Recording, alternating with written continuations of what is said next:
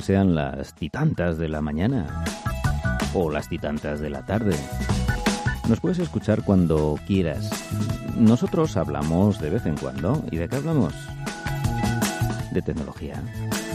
Esta es la sintonía de un programa que se llama Chip Chip Hurra y es que nos ponemos contentísimos, Carlos, cada vez que suena la palabra tecnología, hay noticia, hay información, hay cosas que... Uy, qué cositas, cosas. cositas y muy interesantes. ¿eh? ¿No te suena esta sintonía como si fuese esas corrientes que van por los chips ahí, por un lado y para otro, esos unos y esos ceros? Es que, es que los veo, los veo. Yo escucho la música y los veo. Además los veo... Mira, ¿tú te acuerdas de una serie que se llamaba Érase una vez la vida?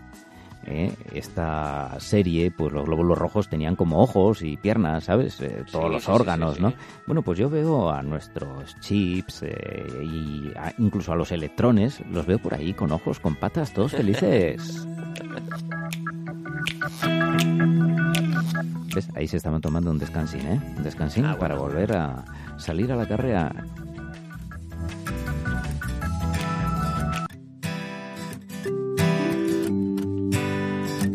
Un cambio un poco brusco, pero es que... No, estos cambios están bien siempre, hay que diferenciar las secciones, el empiece y ahora pues mm, la materia gorda que vamos a hablar hoy. Hombre, hoy tenemos materia, oye, tenemos que ir rápido, ¿eh? porque tenemos una cantidad de noticias para informar. Tú sabes, eh, bueno, hay cosas que nos entusiasmaron siempre en Chip Chip Gurra, que es el tema del espacio, ¿verdad? Sí, Aquí sí, los sí, amigos de Plutón, tema- Plutón es un planeta, eh, eh, tenemos noticias del espacio, por ejemplo, de la NASA. Oye, la NASA vuelve a mandar gente al espacio, ¿sabías?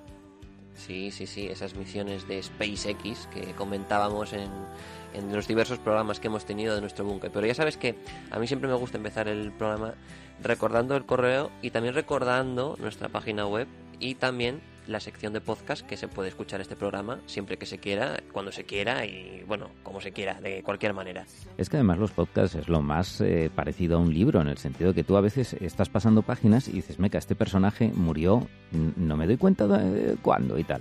y, das, ay, ay. y das unas páginas para atrás. Entonces tú coges y dices, ay, meca, que no entendí esto que acaban de contar o dónde dijeron que se encontraba esto. Y, y le das al podcast así, como un pelín para atrás y lo reescuchas. ¿Qué te parece? Eso es, es un libro, un libro del siglo XXI. Ahí estamos. caso de la radio. Oye, ¿qué me cuentas de, del SpaceX y la, la tripulación Dragón esta, la Crew Dragon? Eso es, la Crew Dragon de SpaceX que despegaba el pasado 30 de mayo a las 2 y 22. Yo creo que era por, por algo eh, aposta hecho esta hora en concreto. Eh, los astronautas que eran Robert Benken y Douglas Hurley, que ya tenían experiencia de otros años. ¿eh? Ya de, de hecho, eh, en el caso de Robert ya llevaba desde el año 2000 contratado como astronauta y había participado en otras operaciones espaciales y en este caso pues hablábamos de, de esas misiones eh, espaciales que van a llevar a tripulación normal, a, habitantes no, no especializados eh, como astronautas como tal para el espacio, ya, ya estas misiones de SpaceX que hemos comentado. En concreto este vuelo está previsto realizarse para pruebas, como todo lleva eh, siempre un proceso de pruebas y de, y de aprendizaje. Y lo que va a hacer, su destino final es la Estación Espacial Internacional, un vuelo de unas aproximadamente 24 horas y a una velocidad de despegue, Javi, que no sé si serás capaz de... Pues mira, de va a ser mucha y te voy a decir una cosa, porque los que somos de Star Wars nos eh, embarga la emoción al saber que este cohete se llama Falcon. Claro, a lo mejor ay, ay. Falcon a la gente no le dice mucho, pero si decimos halcón, Eso ¿eh? sí, entonces el ya milenario. ahí estamos. Bueno, pues este es el Falcon 9, ¿eh? entonces Eso es. debe de despegar, te lo voy a decir en términos muy técnicos, como un pepino. Grande Beatriz Arango, un saludo para ella. a unos eh, 27.000 kilómetros por hora el despegue. Casi nada, ¿eh? Casi nada. Así nada, yo hay días que aunque me ponga cuesta abajo no los alcanzo, ¿eh? Uf, la fuerza de la gravedad no, no llega para tanto. Pero ni, bueno, sí, ni con viento a favor, te voy a decir. que bueno, la ISS, que es la Estación Espacial Internacional, bueno, con las siglas en inglés, pues Ujú. eh, ahí que nos vamos, que nos vamos Eso ahí es. escopetados, ¿eh? De hecho, el acople y y el acercamiento se hace todo de manera automática, pero sin embargo, a pesar de ello, se suelen realizar estas maniobras de forma manual. También, bueno, eh, están entrenados para ello. De hecho, los astronautas y en las misiones que hubo en su día de llegada a la Luna, los astronautas tenían que estar preparados para situaciones absolutamente extremas. Hombre, es que ahí, amigo, se te cae una llave inglesa y qué. No puedes decir, venga, dame otra dame la del 15, de la del 14. No, mira, eh, esta no es para esto. Un día tendremos que hablar de películas del espacio que ayudan a entender muchas de estas cosas. ¿eh? Algunas incluso con algún valor más humorístico y otras mucho más serio, pero hay, hay películas que ayudan a entender un poquito lo que puede ser esta emoción y, esa dificultad. Incluso los modelos de entrenamiento y demás. ¿eh? Ay, el Space X, X, eh, ¿cómo se dice esto? SpaceX, SpaceX. Pero hay muchas más maneras de llegar al espacio, amigo. Ay, si yo te contara. Space Perspective. Eh, o algo así. A ver, tú pones un nombre en inglés y la cosa siempre mejora mucho. Improve. Improve, improve, improve, siempre, siempre improve. Ya sabes que, bueno, tú que conoces estas cosas de marketing, ya sabes que un buen nombre es fundamental. Hombre, tantos años diciendo población destinataria y ahora dices target y Hombre, Mal dicho, ¿eh? Porque había que decir target. Pero bueno, esa fe de la guitarra. Eh, oye, que tenemos aquí un globete, un globete que va a llevar turistas a la estratosfera. A ver, entendemos por turista aquel que paga y que no va a realizar ninguna misión concreta, ¿verdad? Eso es, eh, entendemos como turistas, eh, población, eso sí, aparte de eso, que también que tengan la suficiente cantidad de dinero como para pagar este tipo de viajes, porque el precio aproximado es de unos 125 mil dólares cada billete por solamente, bueno, solamente un viaje de 6 horas, nada más y nada menos, sin contar el, entre comillas, despegue y, entre comillas, el aterrizaje, que son cada uno de ellos dos horas.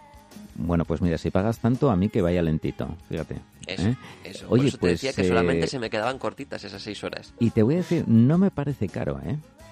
No me parece ¿No te parece caro? Bueno, bueno. A ver. no sé, no lo sé. Eh, bueno, entra dentro de. Vendes la casa, vendes todo y. Bueno. y, te, vas, tío. Luego, luego, yo qué sé, a lo mejor. A ver, si eres de los primeros, eh, seguramente a base de contarlo y dar charlas y tal, igual vuelves a recuperar una pasta, ¿eh? Bueno, no sé, no sé exactamente, eh, tendrías que hipotecarte bastante, pero bueno, sí, podrías dar un viaje por la estratosfera. De estos viajes que prepara esta empresa que es Space Perspective, eh, que esperan dentro de poco, no han determinado exactamente la fecha, pero esperan que dentro de poco se pueda realizar este tipo de vuelos o viajes por la estratosfera a unos aproximadamente 30 kilómetros de altura y ellos los han denominado ya de otra forma, que son los eh, el turismo estratosférico. Eh, ya parece que, que, además, de hecho, en estas épocas que el turismo parece que está un poco en, en crisis, igual en el espacio encontramos un, una baza por la que poder seguir, ¿no? Eh, como decíamos, dos horas en alcanzar esa altura de 30 kilómetros y unas seis horas paseando por, por la estratosfera. La pregunta es, ¿tendremos ingravidez a tanta altura? Pues no lo sé, hombre, por las imágenes que ponen recreando cómo podría ser, la gente está puesta de pie, ¿no? En una casulita que, que, se parece casi a una atracción de estas de feria, ¿no? Pero yo me pregunto otra cosa, yo llego más allá, tú subes ahí arriba y, y toca que está nublado, ¿qué? ¿Qué? ¿Te devuelven la pasta? ¿Vuelves otro día? Porque nublado no es lo mismo, ¿eh? no sé, me parece a mí. Bueno, eh, ahí, ahí ya no entran en tantos detalles, pero sí que entran, por ejemplo, lo que comentaba, el tema de la ingravidez. No va a haber ingravidez, a esa altura todavía no se, no se detecta, pero sí que se va a contar algo. Algo se notará, evidentemente. Ya sabes que, de hecho, hay alguna fórmula por matemática que a partir de tantos metros de altura la, la fuerza gravitacional no es, no es la misma, va cambiando. Eh, la cápsula Neptuno, que es, eh, está formada por dos eh, cosas, ¿no? Este globo, por un lado lo que viene a ser la propia tela, entre comillas, tela del globo, y lo, por otro lado está la cápsula, que es donde van a ir albergadas esas personas que van a viajar, que tiene el nombre de cápsula Neptuno, que tiene una forma de cono, con ventanas por todo alrededor. De Casi como una peonza, diría yo, ¿no? Sí, ¿recuerdas las sí, peonzas? Es como una especie de peonza. Así es, así es, una especie de peonza, esta cápsula Neptuno con ventanales por todos los sitios y se espera también que tengan bar, baño y hasta conexión wifi. Y ahí te iba a decir yo, que ahí estamos, que vamos a hacer un acuerdo tú y yo, ¿vale? Y también de compromiso con nuestros oyentes. El primero de los dos que vaya, que mande un mensaje, ¿vale? A redacción arroba radio al cuadrado punto es, ¿de acuerdo? Desde ahí. Oye, que estoy aquí en la Space. A ver, yo no echaría mucho más tiempo, ¿eh? Ahí hay que estar con, los ojos como un búho, ¿verdad? Eso es. Y, viviendo la experiencia, nada de andar chateando ni tal. Pero bueno, un mensajito, ¿vale? El primero de los dos que vaya. Oye, ¿te imaginas que igual fuéramos los dos? Sería una pasada, ¿eh? Bueno, yo haría un chip chip hurra desde allí y lo metiría en directo. Sí, pero yo me pondría un micro de estos así y tal, para no despreocuparme de él. Iría hablando todo el rato, ¿no? De los de diadema, ¿no? Que tienen así un microfonito por, por un lado y así con los cascos y con el micro integrado. Eso es, eso es. Y una webcam así como si fueran las antenitas de un marciano que nos fuera grabando todo el rato, viendo nuestra cara de pavor, ¿no? que despegamos. Que despegamos.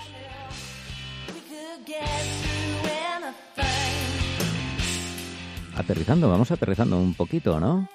Eso es, vamos aterrizando un poquito. Como último apunte de esta noticia y coalición de lo que decíamos de esa conexión wifi eh, y enlazando con la anterior noticia de SpaceX, y es que otra de las misiones que tiene también eh, esta empresa de SpaceX es crear una, crear una red satelital eh, por todo el planeta para permitir conexión a Internet universal con muy baja latencia. Así que enlazando también con el tema del wifi de Space de, de, estas, de esta empresa que era la de Space Perspective, eh, pues está todo interrelacionado al final, ¿no? Sí, ya ves, si es que el mundo es redondo. Tampoco te vas muy lejos, ¿eh? Estratosfera, eh, dime tú. Eh, bueno, bueno, 30 kilometrillos, a ver que lo sube, ¿eh? Ya te digo, ¿no? Si en línea recta hay días que yo no los camino tampoco, ¿eh?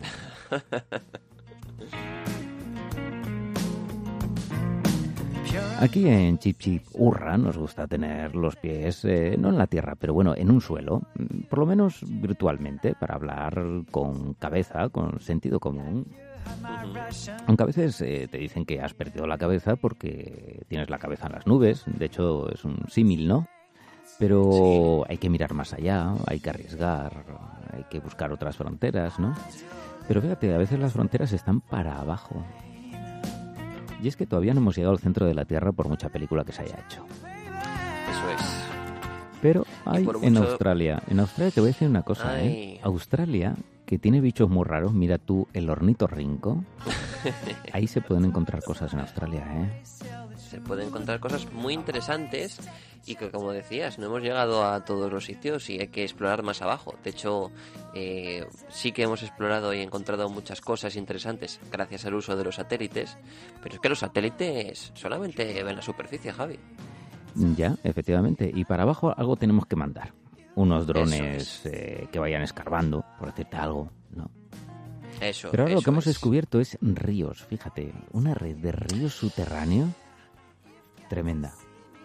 Tremenda, tremenda, tremenda. La descubren en Australia unos ríos submarinos, es decir, corrientes de agua que van fluyendo debajo del mar. Y este estudio, que se ha publicado esta semana en la revista Scientific Reports, eh, amplía un estudio relacionado con la Universidad Occidental de Australia, en la que han identificado un impresionante río eh, que una, impresionante corrientes de ríos que rodea toda la isla, eh, toda la isla, todo el país eh, australiano. Eh, no es algo nuevo el sentido de encontrar ríos subterráneos, ya que, por ejemplo, en el caso del río Amazonas se encuentra el río Jazma, que es un acuífero de miles de kilómetros de largo y que descarga todo, todo su agua en el océano Atlántico y hablamos también, por ejemplo, en Groenlandia o en Antártida también existe un mundo inmenso de ríos y lagos eh, en, bajo tierra en este caso, ¿no? Pero hablamos de ríos debajo del mar, una cuestión bastante curiosa, pero este tipo de ríos que han sido calificados como eh, por parte de los propios eh, las propias personas del proyecto como el descubrimiento más importante en oceanografía costera en décadas y no solamente en Australia, sino a nivel global, y estas corrientes que rodean todo el país australiano eh, hablan de incluso de una red extensa que se extiende por algo más de 10.000 kilómetros eh, con respecto a la costa. No estamos hablando de ninguna tontería. No, tanto que voy a cambiar mi expresión. Creo que había dicho algo como tremendo. No, no, no, esto merece brutal. Brutal, brutal.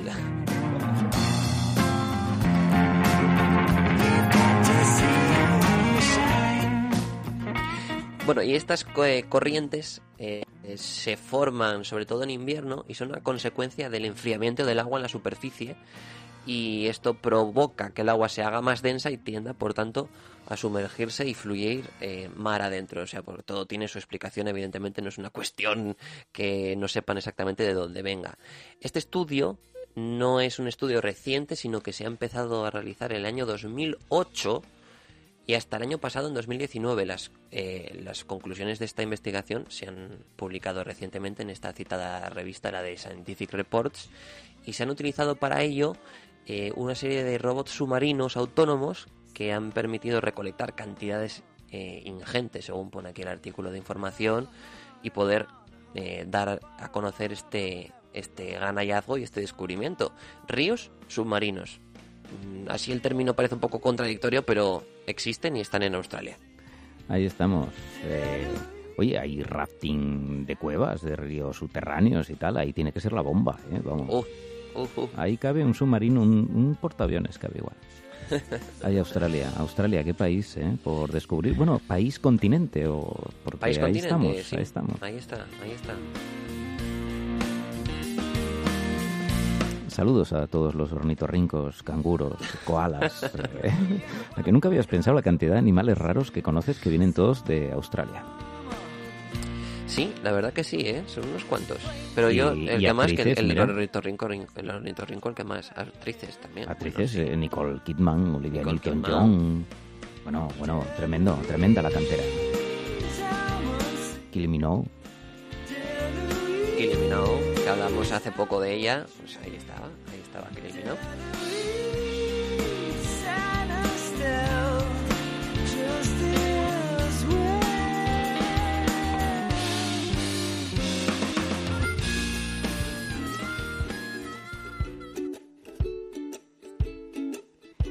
Ay, qué cosas. Eh, ¿Tú te imaginas que alguien llegara, bueno, con la máquina del tiempo, pues hace a principios del siglo XX y les hablase, fíjate, solo principios del siglo XX, de que iban a poder hablar con cualquier parte del mundo viendo la imagen de la otra persona en tiempo real?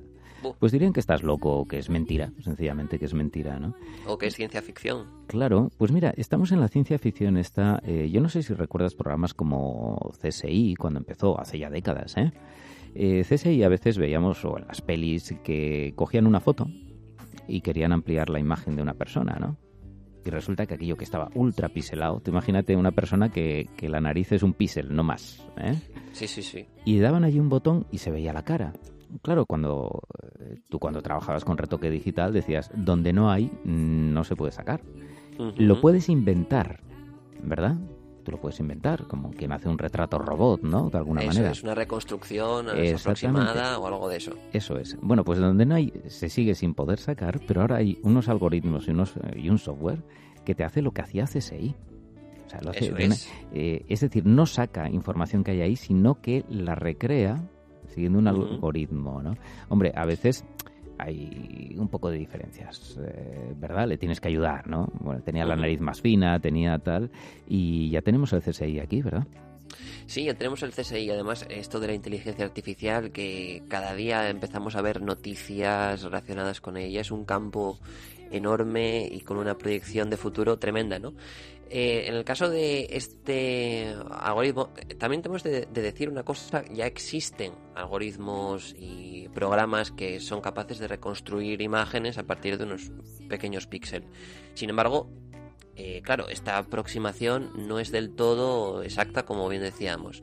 El caso de este proyecto llevado a cabo en la Universidad de Duke, en los Estados Unidos, que se llama Pulse, Pulse en, español, eh, utiliza un algoritmo distinto. Y es que eh, sí que reconstruyen caras a partir de esos píxeles, pero reconstruyen todas las caras posibles. Son muchísimas. Y luego lo que hacen es, a partir de esas caras que se han reconstruido, volver a pixelarlas y ver cuál se parece más a la imagen pixelada original. A partir de eso se obtienen resultados, la verdad que según detallan en estas eh, demostraciones que ha publicado la propia universidad, realmente muy buenos y, se unen a toda esa riestra de aplicaciones que utilizan la inteligencia artificial para poder reconstruir. De hecho, Apple ya anda algo detrás de esto en la inteligencia artificial y en este proyecto en concreto también ha mostrado su interés.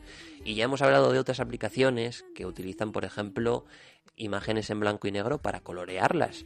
A partir de eso sí, de muestras de muchas imágenes que se han cogido en blanco y negro para ver esa tonalidad de colores y poder determinar a partir de ellas esos colores eh, que podían tener en la realidad y herramientas bastante bastante fidedignas incluso en Sí, ahora se hace digitalmente. Previamente, bueno, pues lo que se hacía es que los grises siempre, cada color tiene una longitud de onda, ¿no? Y entonces el gris que da es distinto, ¿no? Entonces, bueno, haciendo cositas esas conseguían eh, las primeras películas que se colorearon, ¿no? Se notaban que se notaba algo raro, pero es que ahora te lo dejan clavado, es algo impresionante, ¿no? Y fíjate, yo estoy viendo en esto, porque has eh, citado Apple, reconocimiento facial, era otra cosa que veíamos en las películas, ¿no? Que en un aeropuerto, en las películas de ciencia ficción, había unos sistemas digitales que reconocían a las personas. Eh, yo creo que cualquiera que tenga un teléfono móvil y haya descubierto eh, eso, cómo detectan las distintas fotografías a personas concretas y dice, esta es la misma persona, eh, en posiciones diversas, a veces con gafas, sin gafas, te quedas alucinado las primeras veces, ¿no? Porque es lo que habíamos visto en las pelis, ¿no? Sí, sí, tal cual.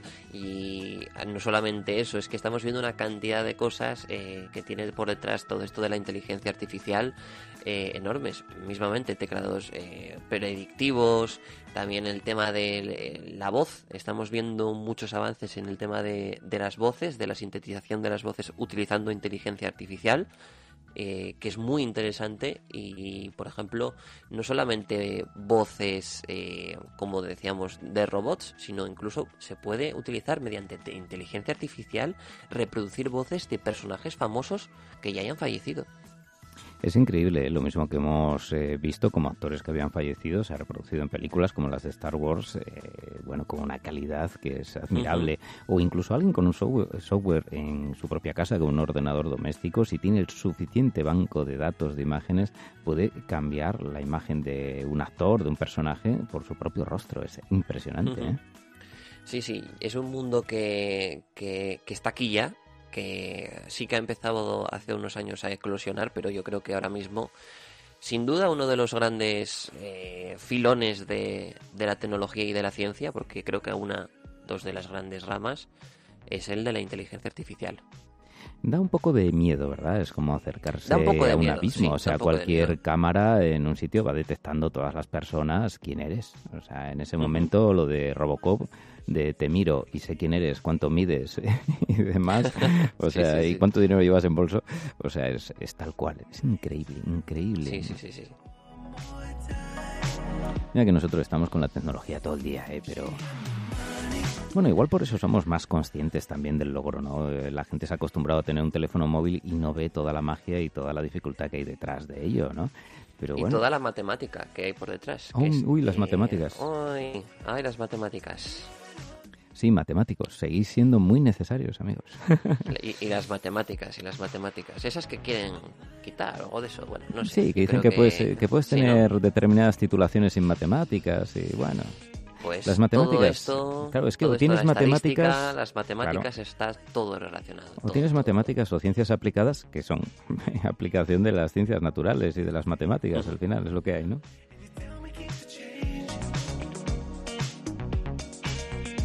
Oye, nos vamos a ir con una noticia eh, casi, mira, en plan divertido, ¿eh? Lo pongo entre comillas, luctuosa.